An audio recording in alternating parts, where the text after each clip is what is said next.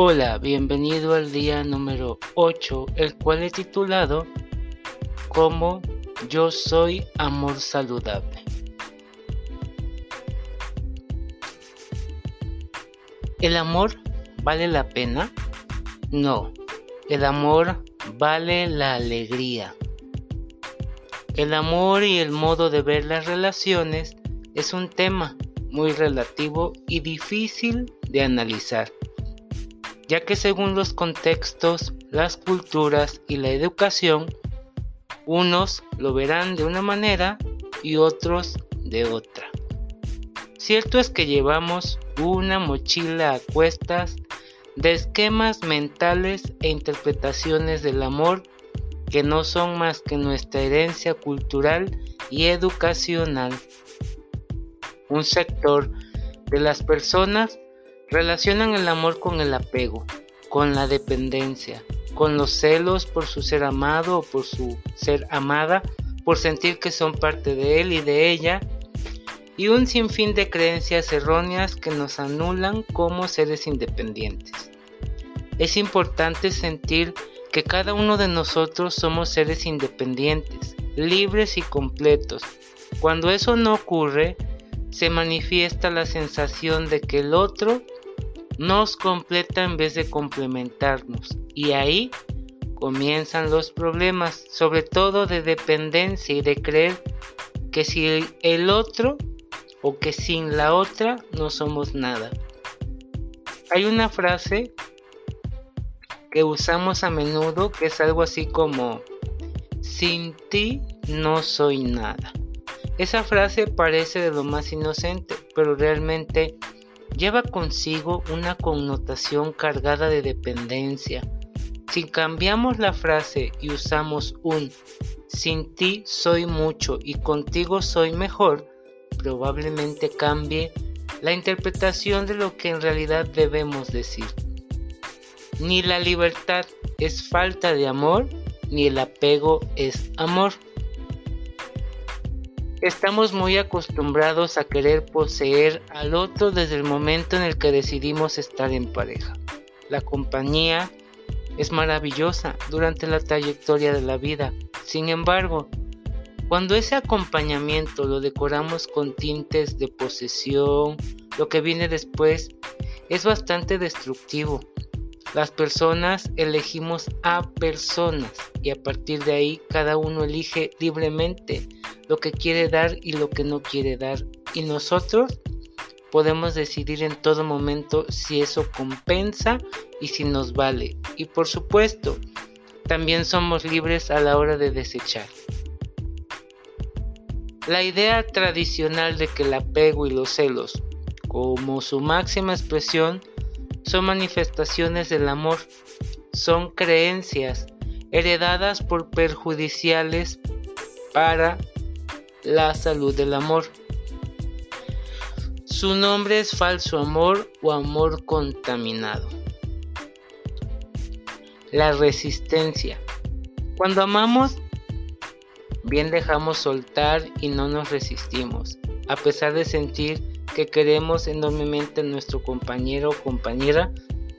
Es un trabajo muy difícil de llevar a cabo, pues nos entorpecen los esquemas mentales, las barreras, y los miedos que llevamos como carga en nuestra mochila emocional.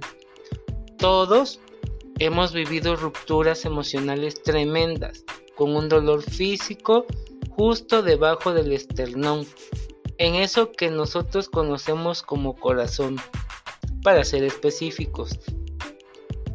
El corazón como órgano físico y sobre todo como recipiente invisible e intangible de las emociones, sufre ante el maltrato debido a los diferentes sentimientos tóxicos que depositamos en él.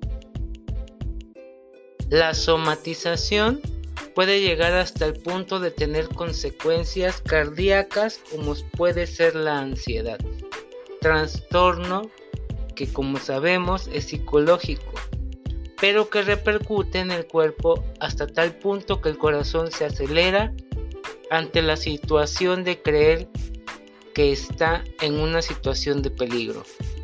Por el contrario, cuando lo mimamos con sentimientos creadores, lo sanamos de una manera bastante espectacular. Entorpecen los esquemas mentales, las barreras y los miedos que llevamos como carga en nuestra mochila emocional. Todos hemos vivido rupturas emocionales y hemos manifestado dolor físico, etcétera, etcétera, etcétera.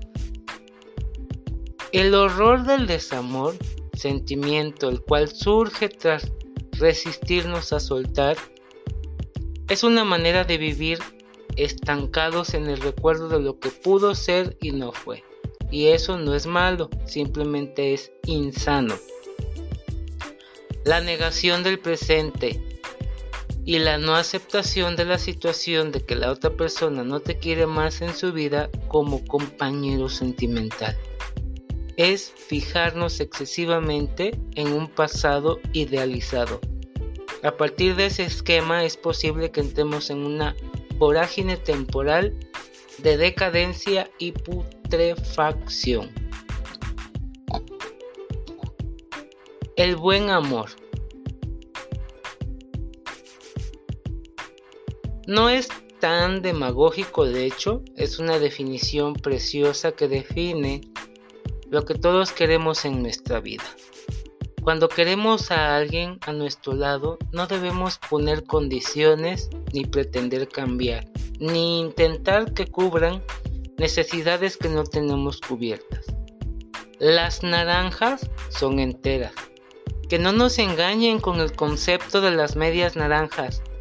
Podemos ser diferentes frutas y hacer un zumo exquisito, pero nunca ser mitad de nada. En ese caso, solo seríamos seres incompletos. El buen amor o el amor sano acepta sin esfuerzos y sin condiciones y es generoso con el otro.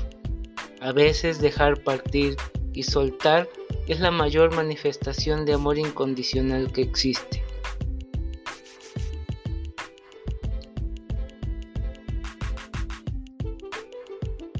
Frases y mitos del amor contaminado.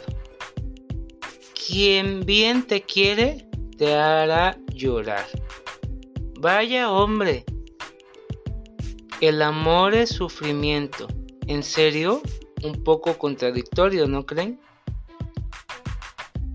Quien la persigue, la consigue.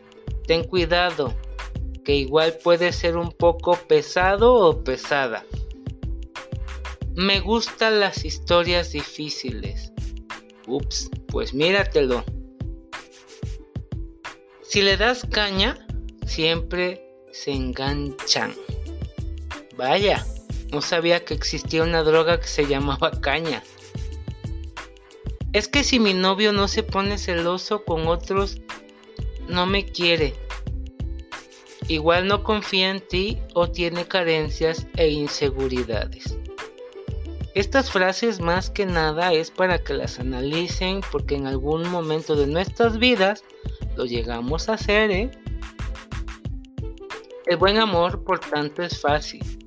Fluye sin demasiado esfuerzo, es cómodo, pero sin rutina. No contempla los dramas ni tragedias, es solo bienestar.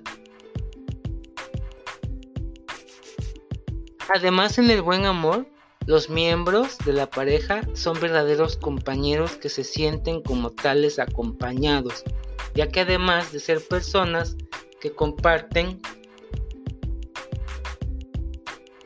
relaciones íntimas, son amigos.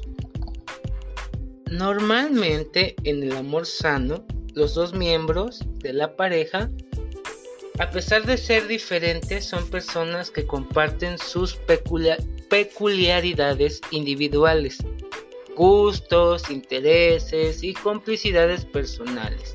Y además encuentran en la otra persona alguien a quien entienden y que les entiende.